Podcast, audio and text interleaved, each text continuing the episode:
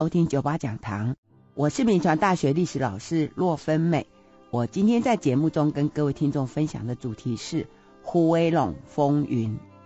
那胡威陇风云谈的就是在河南统治中期，他们逐步往胡威陇地区的这个陆场拓展的过程。那胡威陇在哪里哦？我在前一次的节目里面有跟各位报告，就是说。按照这个学者的研究呢，大概就是在今天云林县地区哦。那至于在云林县的哪里哦，那不同的学者有不同的观点。呃，考古学家刘以昌他认为是呃在今天的麦寮啊、仑背一带。那翁家安教授认为是在今天虎尾一带。那吴国胜则认为是在今天仑背啊、台西、包中跟东势那一个交界的地方哦。那甚至我的家乡。云林土库，据这个吴国胜的研究，他说也有可能是在这个虎尾陇人活动的地点。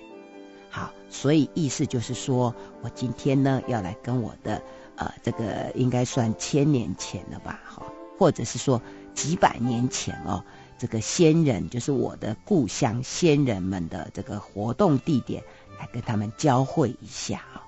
那胡威龙风云呢？因为我们上次节目是谈到这个谜样的胡威龙人，那我是在跟各位报告说，这个胡威龙人呢，在历史上就在河南时期出现，后来就不见啊，到底去哪里啊？呃，我在这个整个这个风云谈完，再来跟各位来报告哦。那呃，因为我为什么要讲这一段历史？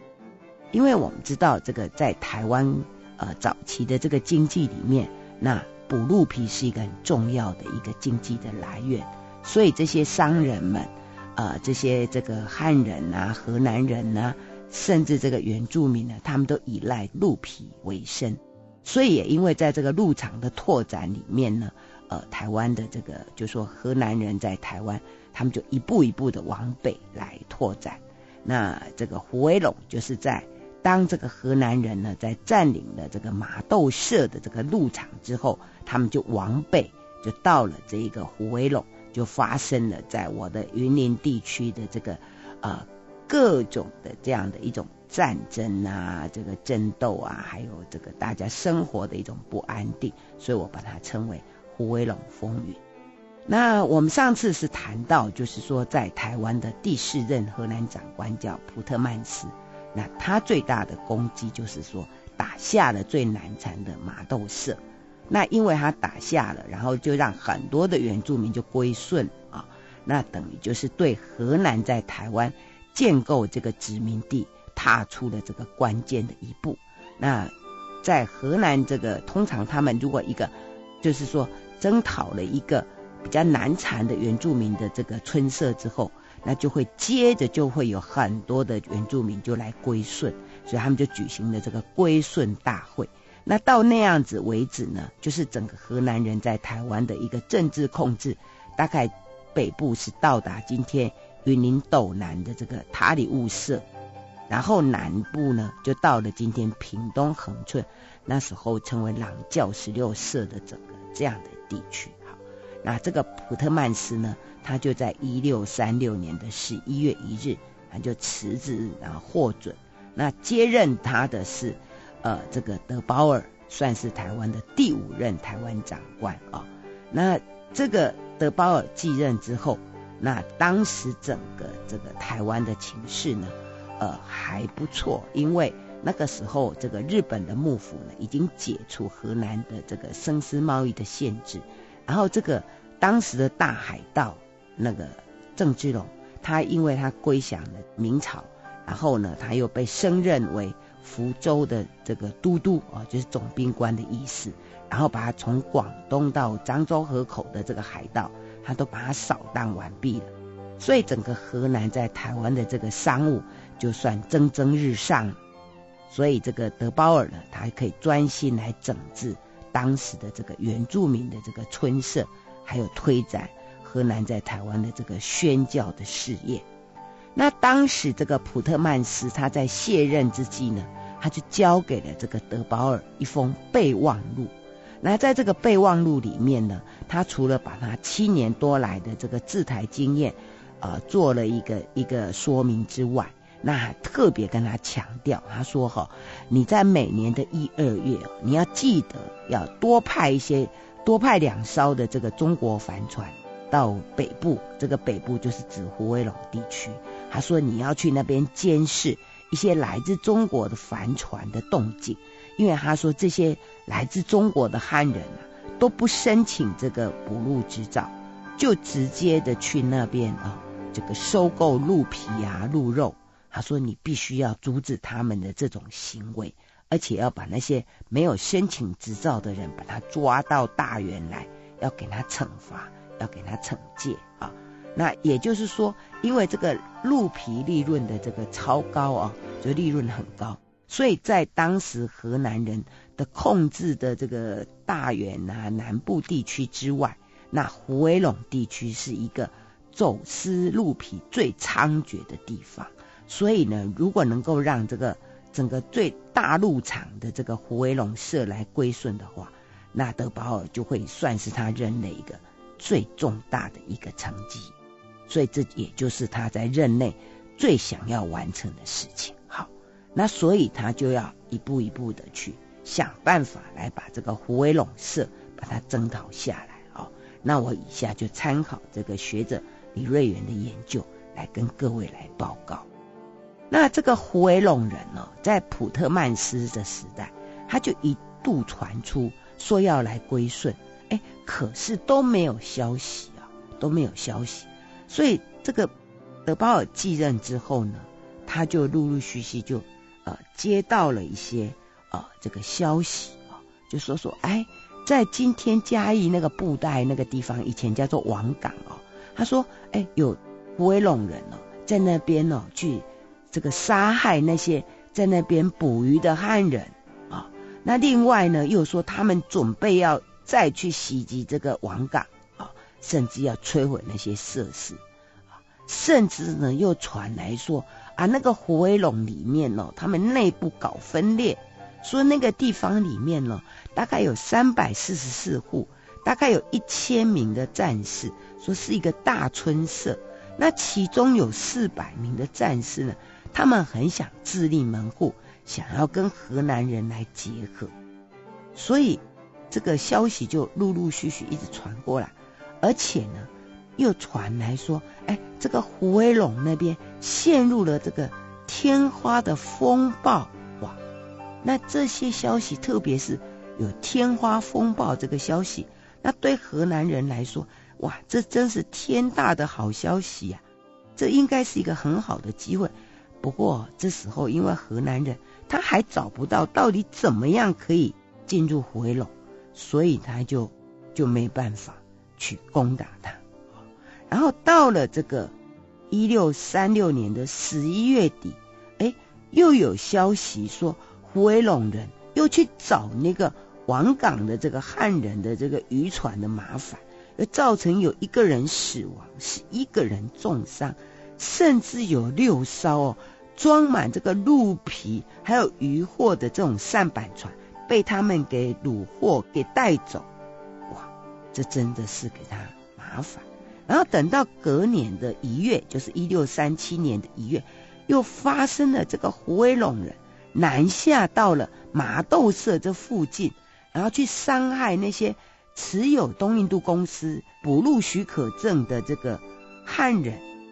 攻击这些人，而且还造成有一个人死亡，还抓走了六个人，还很多人受伤，甚至这个许可证都被夺走的事情。那当然，这个虎尾陇人去挑战了麻豆社，所以呢，两个月后就有麻豆社人就不甘示弱的又跑去攻击虎尾陇人，甚至就把三个虎尾陇人的头把他给砍下来，然后。过了一个月，他们中间又来来去去，又在那边攻打来攻打去。那当然，马豆社人、虎尾陇人，他们彼此攻打来攻打去。这个原来就是原住民村社，他们平常都会有这样的情形，其实也不算太特别，只是说因为这个马豆社他已经归顺了河南人，所以就变成说。你这个虎尾陇人，你去攻打马豆社人，那就有点像你去挑衅了这个后面的这个河南人，不是吗？而且呢，你既然挑衅到河南人，那河南人的后面，那就有河南人底下就有这些呃一大堆的已经归顺的这些原住民的村社，那加上河南人又有火绳枪，又有骏马，那这事情弄起变得就会 有点有点大了。所以那时候这个虎尾陇人里面，我们刚刚不是讲说有一部分人，他们本来就想要跟河南人来讲和。所以他们觉得哇，这事情搞下来恐怕对他们不利，所以他们就委托汉人去跟河南东印度公司表达说，我愿意来跟你就是求和。那这个时间呢，那河南东印度公司也开始又去向汉人探寻说，到底要怎么样可以通岛，通到这个胡威陇社，不管是从水路啊、陆路，所以可见河南人。已经不想再做事这样的局面哦，好，那就在这个胡威陇人主动求和之后的一个多月，就又发生了冲突，就是有五十名的胡威陇人又南下到王岗那个地方去攻打汉人，结果在攻打的时候呢，刚好碰到有七个河南士兵，他们正好是奉命要去巡查说。有没有没有拿没有申请许可证就跑去偷偷捕入的汉人？结果呢，这群河南士兵就跟胡威陇人碰上了，那双方面就打起来，哇！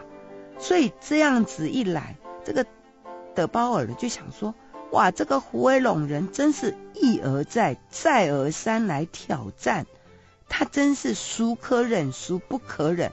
可是因为他兵力不够。他不敢轻举妄动，那一直到八月底，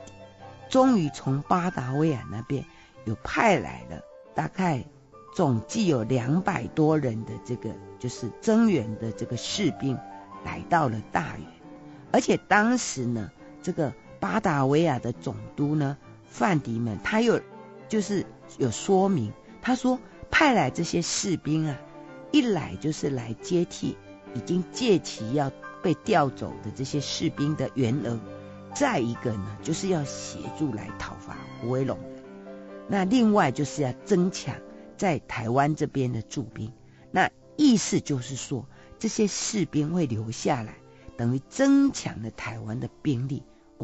哇，那这德保尔呢，他终于开始可以对胡威龙人采取军事行动。可是他都还没下命令，在台湾的这些。麻豆社啊、湾里啊、萧陇的这些原住民呢，他们就已经集结，他们就准备要去对胡威龙人要去开战。可是这个行动呢，被德保尔把他阻挡下来，因为他想要来个一鼓作气啊。可是因为准备还不够，所以呢就暂时再按捺一下啊。可是呢，又发生了虎尾陇人。又去攻打汉人的消息啊，所以这时候这个德保尔他想说不行，所以他就派人派一个呃这个队长叫做范林哈，他说你去勘察一下这个往笨港的这个河流，然后去评估说我们现在出兵到底有没有战胜的可能啊？这个范林娜评估结果，他说哎，如果我们结合这个原住民的士气。再加上我们现在增强的兵力，应该可以啊。所以这个德保尔想说，好，那时机应该成熟了，那我们就可以开始来出发了。所以就在这个二十六日的时候，他们就决定要亲自带着军队要开始走。那因为气候还不错，所以就提前了一天，在二十五日就采取了行动，浩浩荡荡的。总共派出了三百多名的这个河南士兵，分成四队，每一队七十二人，哇，乘着六十八艘的这个扇板船，然后就航向这个笨港溪，然后就慢慢的前进，然后按照计划，他们就在这个呃十月二十八日就集结包括这个来自新港、麻豆，还有湾里跟萧龙，还有朱罗山等五社一千四百多人的原住民会合，然后呢就沿着水路前进。那当时的的军队是原住民的这个军事走在前面，还有侧翼，那后面呢就是这个河南的士兵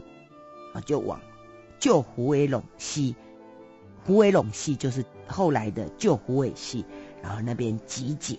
然后有右纽斯牧师祈祷，他说：“愿上帝照顾我们这一个军队。”然后呢，这个德保尔就鼓动士气，他们就进攻虎尾陇社啊。那当时的虎尾陇社大概有八百名战士在那边迎战。那在这个荷兰这个火绳枪的这个威力的袭击之下，哇！这个打游击战的胡威龙人就节节败退。那那时候整个胡威龙社，包括胡威龙社北方的三个聚落，一共被这个荷兰这边的这个呃兵力呢，把它给打下去。而且整个这个四千间的这个住屋，还有米仓，还有槟榔树，还有椰子树都被烧毁掉。然后呢，有二十二名的这个虎尾陇的战士被这个火绳枪给击倒，然后头被砍掉。啊，还有很多的这个呃虎尾陇的战士，虽然没有头没有被砍走，但是也被打死了。那河南这边呢，呃，这个只有三名士兵受伤，啊，三名麻豆人，还有一名萧陇人，这个受伤。所以这个这个是河南这边。第一次进入了他们传说很久的胡威龙社。那从当时长官的这个日记里面呢，他说哦，这个胡威龙社是一个非常富裕的村社啊，它很大，跟麻豆社一样大。他说他总共呢有两千两百多间的房子，有非常多的稻米，还有这个玉米啊，而且呢，他说人口呢。大概有三千五百名。那说这个胡威龙人的身高很高，大概比这个河南人哦还要长得高过一个头啊。那时候河南人大概一百六十公分左右，所以胡威龙人大概一百八十公分以上。而且呢，说这些胡威龙人哦，他们是骁勇善战，他们作战的时候是用弓跟箭，他们是不拿那个挡的那个矛跟盾啊。那所以这个是他们当时对虎尾陇社的一个描述。那这个河南人打完这个虎尾陇人之后，他们就反抵了台南大员啊。然后呢，这个德保尔就举行了这个祭典，然后在这个牧师的祝祷下，他们就感谢说：“上帝啊，你祝福了我们，让我们大胜仗。”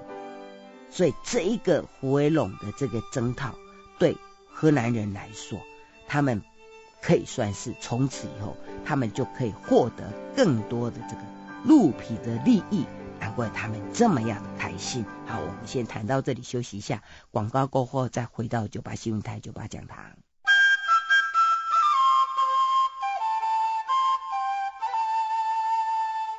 欢迎回到九八新闻台九八讲堂，我是洛芬美。我今天在节目中跟各位谈的是胡伟龙风云。也就是说，在荷兰统治中期，他们逐步往虎尾陇地区拓展的一个过程啊。那我们知道，当时在台湾最大的经济利益就是鹿皮，所以呢，荷兰人当时呢占领了这个麻豆社之后，他就要往北部的一个更大的鹿场虎尾陇。那我们刚讲到，在十月底的时候呢，虎尾陇就被荷兰人打下了。那当时呢，这个打下之后呢，那个荷兰人很开心的回到了大原。那半个月之后呢，那虎尾陇人他为了要表达他的这个诚意啊，所以他就释放了八名他们在这个战争里面所俘虏的这个中国汉人，然后就请了一个中国汉人前往大原来代求和平。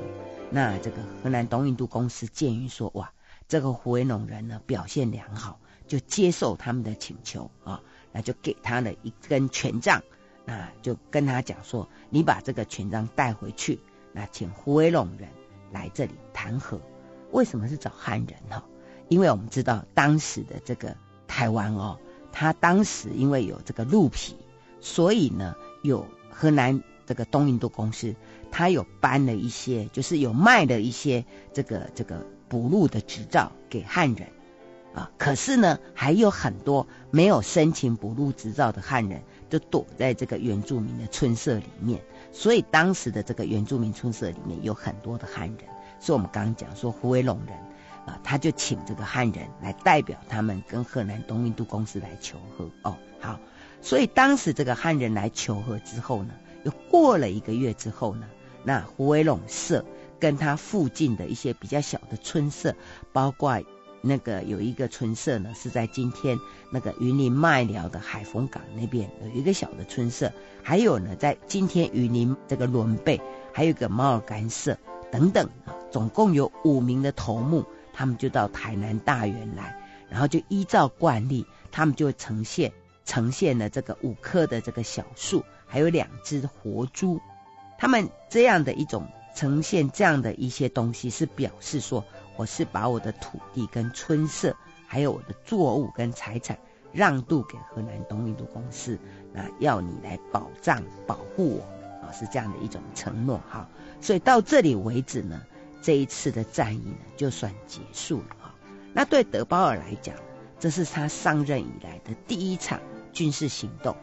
那我们刚刚的讲说里面呢，各位可以观察到说，哇，这个原住民动员的规模很大，对不对？它有涵盖新港、麻豆、湾里跟萧龙，还有猪楼等，大概一千多名的战士。而且在这个过程里面哦，那个。右龙司牧师，他还会派这个麻豆人担任传令啊，所以他应该有手持一个一个那个权杖，而且呢，他是去通知这些各色的战士呢赶来一起参加战争，所以可见当时啊，原住民呢，他们对这个河南人呢，他们是需要有参与战争这样的一个呃义务，看起来好像是这样哦。另外，当然还有一些劳役等等哦，所以这些对他们来讲都是一个呃兵家之常事了啊。那当然能够吸引这么多原住民来参加哦，当然除了是一种义务的，他们对河南人的行义务的一个一个事情之外，那当然还有一个原因，是因为呃，我们知道这个河南人统治之后，他就不让他们来砍汉人，砍这个头。可是对原住民来讲，不砍头是他们没有办法展现这个男子汉大丈夫的这样的一种能力，所以这种时候呢，能够参加这种战争是唯一他们可以去砍头的一个时刻啊。那当然他们积极的愿意参加。那再一个可能他们原来之间就已经有一些积怨在身了啊。那加上跟着河南人一起战争，河南人的这个武器。很这个这个这个强大，所以应该就是一个必胜的战争，所以他们当然就愿意参加。那如果就宗教功能来讲，我们知道河南人哦，他们每次如果能够有一个显赫的战功，那后面就会有原住民就会纷纷来，就是改信这个基督教。所以呢，同样在这一次胡维龙被何方打败之后，那同样的情况又出现。所以整个这个麻豆社啊、萧龙社，他们就纷纷就派派人到这个来跟河南人说，呃，请你到我的村社来巡视啊，等等。所以呢，也就在这个胡维龙人求和的隔日，那德保尔就安排了，就是协同这个两位牧师哦，就是右柳斯牧师跟勒菲斯牧师，他们就在这个七十五名的士兵的护卫之下。然后他们就刻意选走这个陆路哦哦，然后就沿途就经过这个几个这个原住民的村社，包括新港社啊、湾里社啊、萧陇社啊、麻豆社，他们就是要想要透过这种军队的阵容，然后让让原住民呢深刻的感受到河南人那种至高无上、不容侵犯的形象，尤其他那种威风凛凛的气势啊。可以强化这种河南人的这种政治的一个威力，而且呢，也可以透过这样的巡视啊，那这些牧师们他们想要亲眼见证，就说这些原住民呢，你当初归顺的时候跟我承诺说，你要把你那个呃你们的偶像啊给他破烧毁掉，你要来信奉我上帝的这个承诺。而且要在这个巡视里面呢，去评估说，我要来这里建立学校，我要来这里建立教堂的这种种的可能。而且随着这个巡视之后，他们真的就陆陆续续的在这个原住民的村舍就开始建了学校，然后也开始建了这个教堂。而且呢，经过仅仅不到五个月哦。呃，这个叶柳斯牧师又带着这个士兵去巡视的时候，去那里讲道的时候，哇，萧龙社就有约一千三百名的人跑来听他讲道，哎，那马窦社更有超过两千名的这个社民来听他讲道，哎，所以你就知道了这些啊、这个战争的推广，战争的这个威力。真的可以让这个原住民的这个信奉基督教的这个情形会更加的这个风起云涌，所以对荷兰人来讲，既有政治的功能，又有宗教的功能，而且随着他们这样的一个胜利哦，那整个在台南大园地方的这个商务也越来越进入佳境，有越来越多的这个汉人。移入了这个台湾，为什么？因为那个时候哦，这个河南东印度公司在台湾，他开始更多的鼓励种植稻米，还有种植甘蔗哦。那我上次有讲过说，因为那个时候哦，这个荷兰东印度公司他们非常需要这个稻米，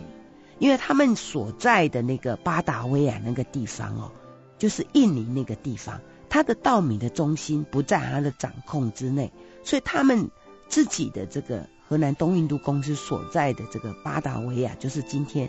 啊、呃、这个雅加达那个地方缺少米，所以他们需要在台湾种植更多的稻米。那因为要种植，所以他们要鼓励更多的汉人到台湾来。那他们为了要鼓励汉人，他们最早的汉人是去巴达维亚那边招募。就是有当时在巴达维亚有一个那个很大的一个假币单叫苏明刚啊，就邀请他来台湾，然后呢由他去招募更多的汉人来台湾从事那个农业的开垦。可是你知道这个稻米从开垦到收获，它前后大概需要有三年，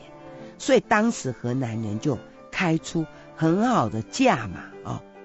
而且给他们免税啊，所以就吸引了更多更多的汉人，然后来台湾。那另外呢，也吸引更多的汉人来台湾种植甘蔗。所以这个时候呢，就有呃这个记录里面说，从一六三六、一六三七到一六三八，很多的汉人就从那个福建呐、甚至小金门那里，就运来了大量的瓦。还有那个木板，显示说很多的汉人要来台湾建造房屋，然后建造那个市政，呃，甚至他们准备要到台湾来投入了这个劳力的市场。那当然了，这个鼓励种稻米，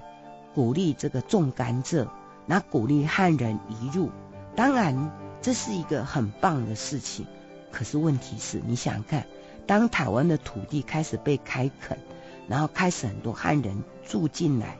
那你想想看，土地开垦之后，那相对来讲，原来适合梅花鹿的这个鹿场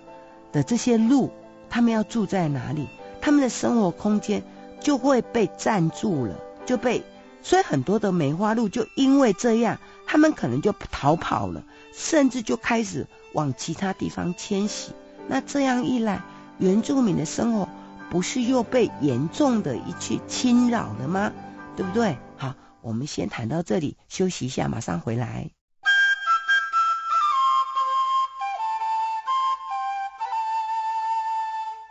欢迎回到九八新闻台九八讲堂，我是洛芬美。我今天在节目中跟各位分享的主题是虎尾陇风云啊，呃，谈的就是在河南统治台湾的中期，那他们为了拓展这个路场，那不断的往北部，特别是云林的这个虎尾陇地区拓展的过程。那我刚刚讲说，为了要鼓励汉人来台湾种植稻米。种植甘蔗，因为当时稻米跟甘蔗是很重要的一个，呃，就是赚钱的东西。因为当时整个巴达维亚地方都缺稻米，所以当时河南人就鼓励了汉人来，然后开始拓垦台湾的土地。可是当台湾的土地更多的被汉人来种植稻米、种植甘蔗，然后当汉人越来越多的时候，相对来讲，这个原来适合梅花鹿居住的这个鹿场，它就不断的被侵扰，那原住民的生活也不断的被干扰。那这个属于鹿场，属于原住民的胡威龙，他们又有什么样的反应呢？啊，那我们回来看看胡威龙地方，刚刚不是已经被攻占了吗？不是已经表示归顺了吗？可是等到一六三八年五月十二号，又有一个河南的人，他去巡查之后，他发现，哇，在胡威陇地区又有一些事情发生了，因为有一些没有申请这个守陆执照的中国汉人，又跑去那里不遵守规定，又在那边这个猎鹿起来了，所以造成胡威陇人的反感，双方又冲突起来。是河南东印度公司呢，就为了避免让原住民愤怒，所以就开始限定打猎的这个时限，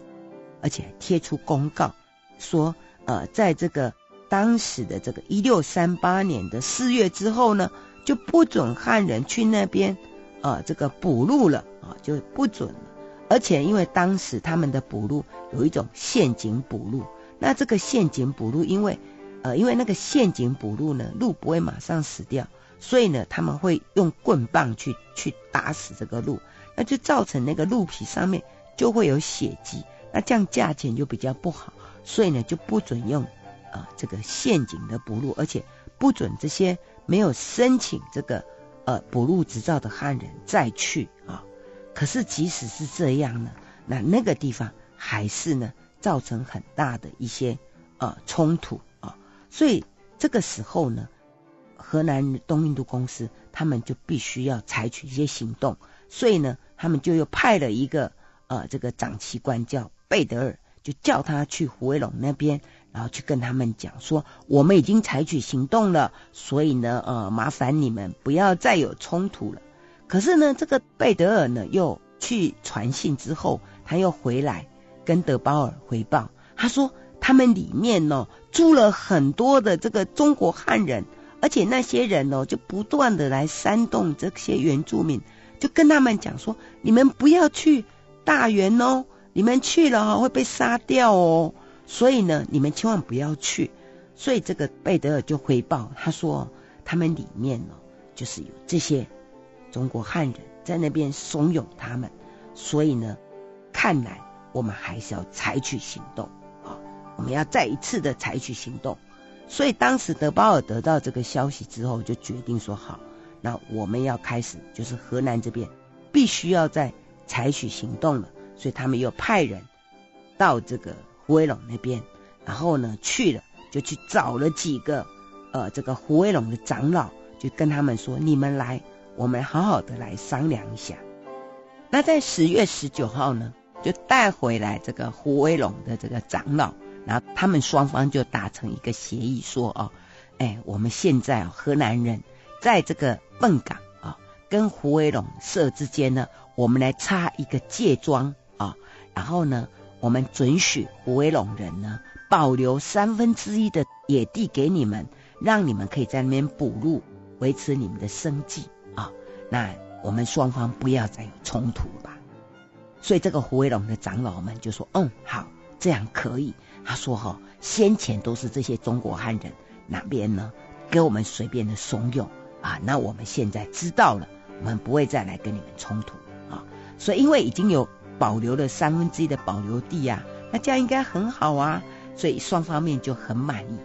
可是呢，才过一个月，哇，又发生了有胡维龙人杀掉中国汉人的事情，而且呢，还把他们有申请这个补录的执照，又把他给没收了，又把汉人给杀掉这样的情形。所以你看，胡维龙这样一而再，再而三，明明已经都说好了，可是又发生了这个事情，所以这个河南东印度公司就觉得不行，我一定要再开始采取行动。所以呢，就在十月二十五号，他们就决定我们要再一次的派军队出门。好，所以呢，他们又集结了一千多名的原住民的这些呃村社，一千多名的这个原住民的将士们，啊，还有带了很多的马匹来准备前进。啊，那当时呢，要前进之前呢，他们就先派人去虎尾仑社，告诉他们说，我们要来攻打了。那你们最好呢，把那些搞乱的人的这些凶手给我给我交出来，不然呢，我们就要来打你们了。所以这个军队呢就前进，到十一月二日的时候呢，他们就进入了这个虎尾仑社，然后就在那边等。他们进入的时候呢，并没有马上发动，他们跟虎尾仑社的长老说：“如果你们把凶手交出来，我们就不打了。”啊。哇，那长老们就说好，那我们就在边等吧。结果等啊等啊等啊，都没有看到有凶手出来，就所以这个这个德保尔就说：“哎，你糊弄我们吗？不行，那我们还是要开战啊！你们根本就是恶意拖延。”然后呢，当时就就说好，那我们要开战。这一开战呢，又放火，又把那个威龙社的这个房舍呢，又把它给烧掉了。哈而且呢，把他们的这个部分的这个威龙人的这个头呢，又把它切下来，又把它带回来。那当时呢，这个这个整个双方面的紧张，所以当时呢，这个胡威龙人就说：“好，那我们是不是赶快归降？”所以当时胡威龙社的人，他们就召开春社大会，他们就决定说：“我们不要再去挑衅了，因为再挑衅下去，我们就要遭殃。”所以他们就派人来跟这个河南这边说：“我们已经开好会议了，我们已经决定不要再来挑衅了。那是不是呢？你们可以，就是河南人可以不要来再打我们啊？那这一次的归降，那河南人就说：你们再这样子哈，一而再，再而三的这样子挑衅，我们先前答应你的三分之一的保留地，我们要收回了，我们不再保留你们了，这样子。”你们你们可以吗？那虎尾仑人说：“好吧，好吧，那就这个三分之一的保留地，那就就还给你们了。”所以呢，这么到此为止，意思就是说，整个虎尾仑社的这个整个鹿场已经完全的被河南人给收走了。到这里为止，虎尾仑人真的就平静了吗？我们希望是。好吧，我们今天节目就进行到这里，谢谢收听九八讲堂，再见喽。